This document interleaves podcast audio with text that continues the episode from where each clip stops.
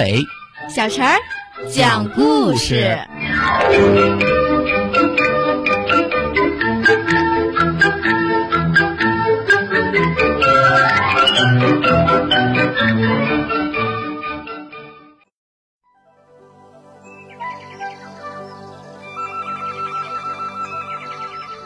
请听故事。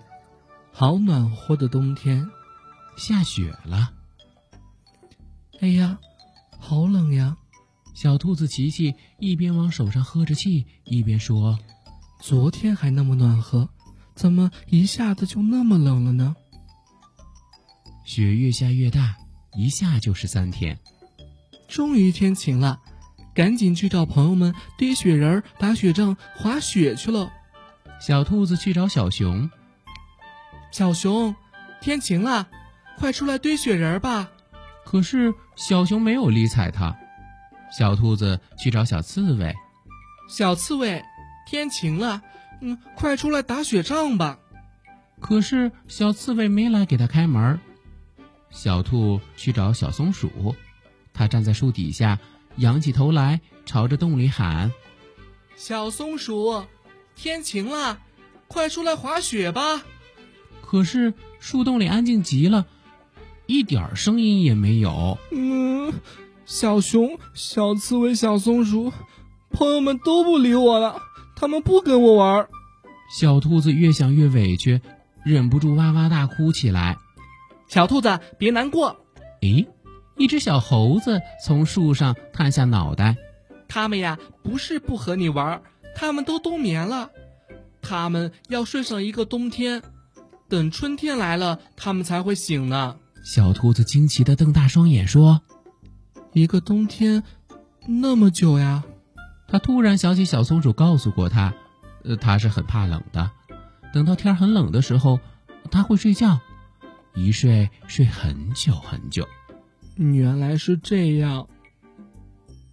小兔子说：“让我们为朋友们做点事儿吧。”小兔子和小猴子弄来许多干草，把小熊、小刺猬、小松鼠的家门缝塞得严严实实的，这样冷风就吹不进去了。